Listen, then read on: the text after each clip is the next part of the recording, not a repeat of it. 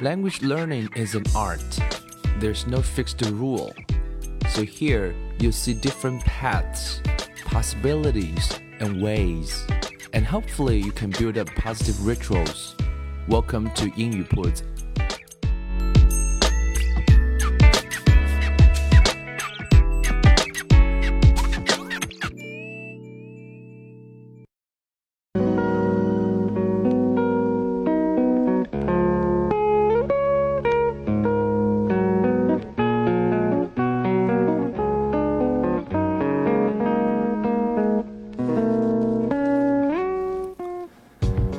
将语言学习融入生活，获取讯息变成常态。Hello everyone, welcome to 英语 Put, and I'm Bill. In the previous few episodes, we've talked about, uh, we've shared about this book, uh, Sideways Stories from Wayside School. 那很多呃小伙伴都有留言啊。那我们今天依然看到很多的留言是说啊、uh,，Where is the script? Where is the script? 我们一直没有提供稿子，是因为我们希望慢慢的用这样简单的故事，啊，让各位能够来体会到说，其实听懂英文不看稿子是 possible 的。包括各位有兴趣可以去把这样的书买来，你也会发现说，不查字典能看懂英文书，这也未必是一定要成为英语高手才能做到的。那这本书的名字我再说一遍啊，Wayside School 是它的主标题啊，Wayside W A Y。S I D E S C H O O L uh, 啊，去哪里买呢？上网啊，Amazon.com、淘宝，I'm sure you can find it。作者叫 Louis L O U I S S A C H A R Louis Sachar. Louis L O U I S S A C H A R Louis Sachar. 那今天呢，要跟大家带来的是一个新的故事，在这本书里面，我们希望能够尽可能多的能够来把。这本书里面的很多故事，啊，一点一点的来读给大家听。可能也许你会哈哈一笑，也许你听一遍并不是很明白。You can listen to it，啊，several times。那我想，其实也许每一集除了让大家能够来听一听里面的捧腹的搞笑的故事之外，我们也稍微来谈几句啊学英文的方法。啊，今天可能还有很多人说口语嘛，我只要出国练一练就可以了。呃，这样的观点其实，呃，如果今天再拿出来讲，其实变得是有一点，it's not that mature，and 呃，今天应该出国变得是非常方便啊，很多朋友都有机会去欧洲、去美国，但是其实我们会见到说，在国外的华人还是有很多人的英文啊，不要说阅读不是那么好，其实就连听说都未必是那么的好。其实一个很重要的原因是我们知道学习它应该处在了一个区域是 stretch zone。Stretch zone 就是一个伸展区。我们拿语言学上的例子来讲的话，应该我们学的内容是 I 加一是最合适的。I 就是你目前的水平啊，那加一呢就是比你的水平稍微高一点点。换言之来讲，你跟别人的一个对话也好，你听到任何的，就你的输入，你那个 input。它的理解度应该啊，至少应该有百分之七十到八十之间，这样再高一点是更理想。那么在这样的有效的输入的前提之下的话，那才是能够被你吸收、被你是内化的。如果你上来直接听特别难的内容，其实可能就有一点云里雾里、摸不着头脑，所以你会完全够不着。我举一个不是特别恰当的例子啊，我不知道各位有没有去啊啊玩过滑雪。啊，因为我在二零一五年底、一六年初的时候去人生第一次去练习了滑雪，啊，可是初学滑雪的人都知道，那在那个那个东西叫做魔毯啊，就是一个非常非常缓、相对缓的坡度上，你先练习。可是初学者一上去的话呢，如果不知道那个滑雪的正确的姿势的话，你都会。啊，摔跤是很正常的。可是，如果今天是一个初学者，我让你上一个中级道啊，不要说高级道，我让你上个中级道，你大概的结果就直接是从从上面滚下来，因为那个是完全超过了你的能力范畴的。你一开始不可以去挑战 that difficult。Of course，我们知道看到高手从上滑下来，哇，so cool，啊，太帅了，太太酷了。可是。你也要知道说你的 muscle memory 啊，我们说你的肌肉记忆还完全没有到能够控制到啊，我们叫平行式转弯啊，这是滑雪上的术语。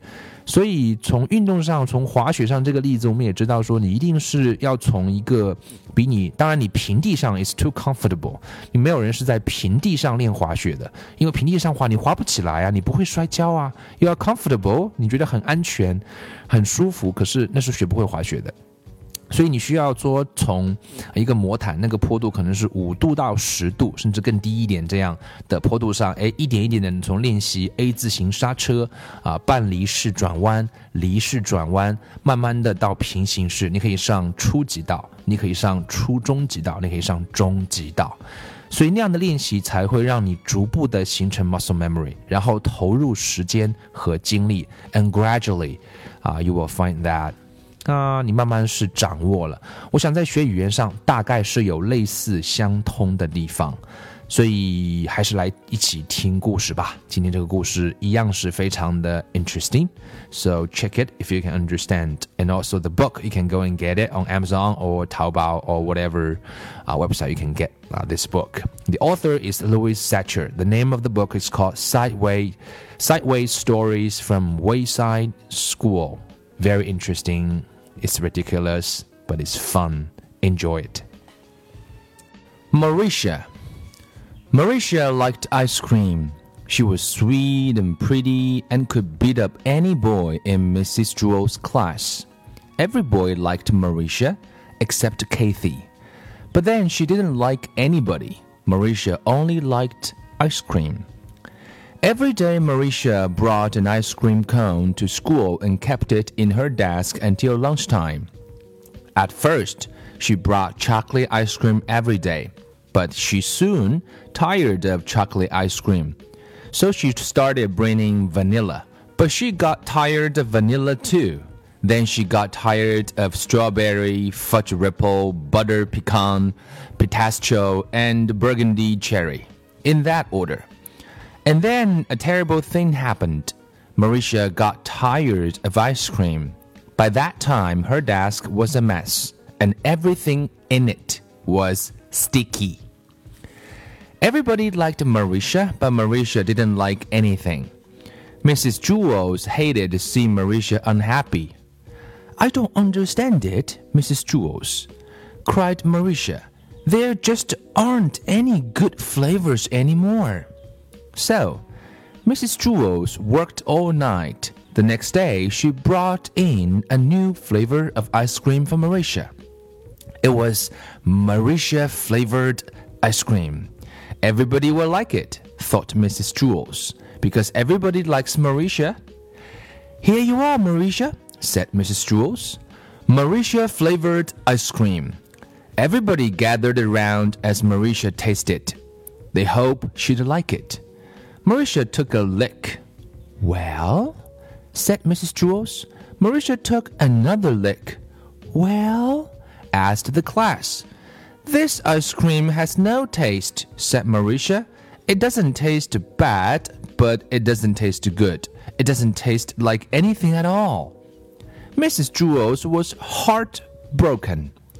Here, let me try it, said Todd. He tasted you are crazy, Maurecia, he said. This is the best tasting ice cream I've ever eaten. Try some, Deedee. Mmm, it's delicious, said Deedee. It's so sweet and creamy. She passed it around the room. Oh, it is so good, said Leslie. I think it tastes terrible, said Kathy. I don't understand it, said Maurecia. I don't taste a thing. Mrs. Jewls slapped herself in the face. Oh, I've made a big mistake, Maurecia. Of course, you can't taste anything. It's Maurecia flavored ice cream. It's the same taste you always taste when you are not tasting anything at all. So the next day, Mrs. Jewls brought in Joe flavored ice cream. Maurecia liked it. So did everybody else. Joe thought it had no taste. Everybody liked Maurecia. Maurecia only liked Joe. The following day, Mrs. Jewls brought in Ron flavored ice cream. Ron thought it had no taste, but everybody else loved it. Everybody liked Maurecia. Maurecia only liked Joe and Ron. By the end of the month, Mrs. Jewls had brought in 27 new flavors of ice cream, one for each member of the class. Everybody liked Maurecia, and Maurecia liked everybody. They all tasted so good, all except Kathy. That is, Kathy flavored ice cream tastes a little bit like old bologna. Everyone still agreed that Maurecia flavored ice cream was the best, except Maurecia. She liked Todd ice cream the best. This turned out to be a problem. Every once in a while, Maurecia would try to take a bite out of Todd's arm in order to get that very special flavor.